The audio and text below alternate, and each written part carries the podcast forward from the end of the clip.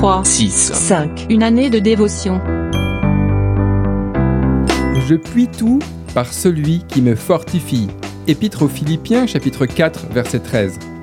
S'il y a quelque chose que je martèle aux mineurs en prison, c'est ceci.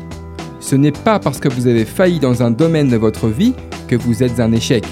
Votre présence ici est juste un résultat.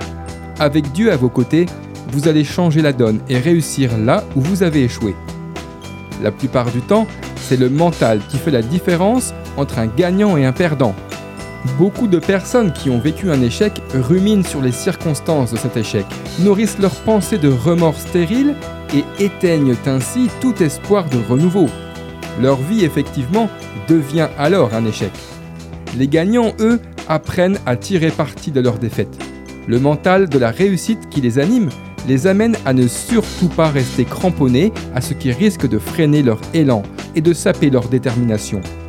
Ils ont les yeux fixés sur Dieu et poursuivent leur objectif avec la certitude qu'avec lui à leur côté, ils vont réussir. Où en êtes-vous actuellement?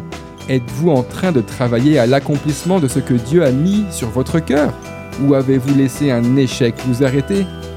Il est important que vous puissiez réaliser que si Dieu est à vos côtés, vous êtes du côté du vainqueur. L'échec n'est pas irréversible, il est bien souvent un tremplin que Dieu utilise pour nous propulser vers notre destinée. D'après le livre 3, 6, 5. Une année de dévotion de Yanis Gauthier.